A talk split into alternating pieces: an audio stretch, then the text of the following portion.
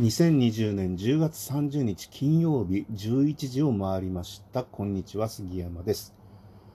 最近気になる言葉で、ニューノーマルっていうのがあるんですけど、新しい普通ですね、直訳すると。で、新しい常識っていうんでしょうか。あの、外出時はマスクをしましょうとか、えー、商業施設に入る前には手を洗ってあの消毒のね、あの、ボトルがもうどこにでも置いてあるようになりましたし、で、えっと、エコバッグも忘れずに持っていきましょうで、エコバッグは新型ウイルスとは関係ないんですけど、まあタイミングが一致してるので、なんかそのマスクと消毒液とエコバッグっていうのは3点セットでニューノーマルなのかななんて思うんですけど、でもニューノーマルって、欧米では10年前から使われ始めたみたいですね。日本ではあんまり最近のことなんですけど、あの、リーマンショック以後の経済回復できない社会を示す言葉がニューノーマルということで、あの、明確に言うとアメリカのゼロ金利政策が続いている状態を指すみたいなんですよ。だから、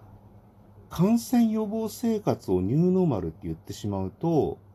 意味がね、二つになってしまうというか、日本と海外で違う意味になっちゃうので、これはちょっと困るのかなっ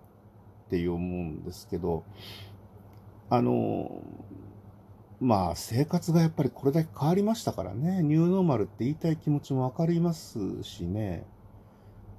今後は感染予防生活の意味が主流かもしれません。では、ニューノーマルに変わる言葉は何かって考えると、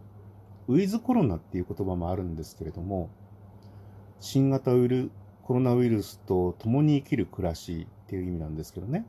意味は伝わりやすいんですけど、私はどうもこのコロナの使い方がね、引っかかるんですよ。なんかこう、私はどうもっていうのは、あの、特捜最前線っていうドラマの大竹秀治さんの役のなんかよく使う言葉で、まあこれ言ってもわかんない人がもう多いでしょうけど、まあコロナそのものは太陽の活動を指す意味合いですしね、あの、良い意味なんですよね。で、この間の会社名のコロナさんの本社がグッドデザイン賞を取りましたって話をしましたけど、ね、うちの灯油ファンヒーターもコロナ製です。で海外ではコロナ君っていう名前の子がいじめられたって話もありましたもんね。コロナってもともと意味ですから名前には使いますよね、やっぱりね。そうすると、このコロナってのはあんまり使いたくないなっで、そうかといって新型感染症もまどろっこしいし、新型感染症生活っていうのもちょっと言いにくいですしね。一応あの、新型コロナウイルス感染症に関しては COVID-19、COVID-19 っていう名前が正式名称らしいんですね。あの、SARS と同じ意味合いというか格になるそうで、この COVID トが流行ってくれたらよかったんですけど、そうすると今度ね、コビットって名前の人がいたら困るだろうなと。コビットさんね。えー、コメットさんみたいな。えー、僕の頃は大場久美子でしたけど、これ世代によってね、コメットさん違うんですよね。まあそれどうでもいいんですけど。あの、そういえば僕が未成年の頃に、トルコ風呂っていう名前が問題になって、これソープランドって呼ばれるようになって今に至るんですけど、あの時も僕ね、ソープランドって国とか島があったら、そっちはどうするんだろうって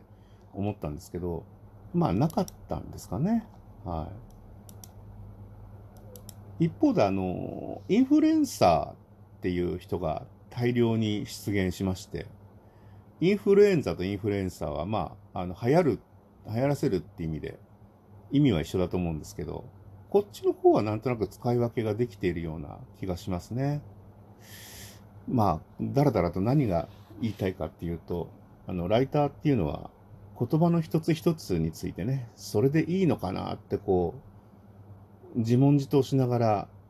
書いてるわけです。あの、やっぱりその一つ一つの言葉の選び方をちゃんとあの、吟味できるかっていうのは、その、やっぱりプロとアマチュアの違いですね。やっぱり料理人にしてもプロはやっぱり素材一つ一つがこれでいいのかなとか、吟味しますし、調理法についてもこれでいいんだろうかって問いかけながらやりますけど、まあ素人さんはやってみたらできちゃったみたいなことがね あるので、まあそこがプロとアマチュアの違いで、ライターについてもそうだと思うんですけど、まあ僕はだからニューノーマルっていう言葉は使わないようにしようかな。ただ、ウィズコロナは伝わりやすいけど抵抗あるしな、とかね。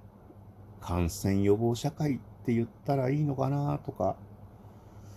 まあそういうのもひっくるめてそのうちこのご時世で通じちゃうかもしれないんですけどね。えー、久々に先週のニュースの振り返りをやりましょうか。えー、先週はですね、リニア試乗会と、それから JR 東日本の終電車繰り上げの話題で、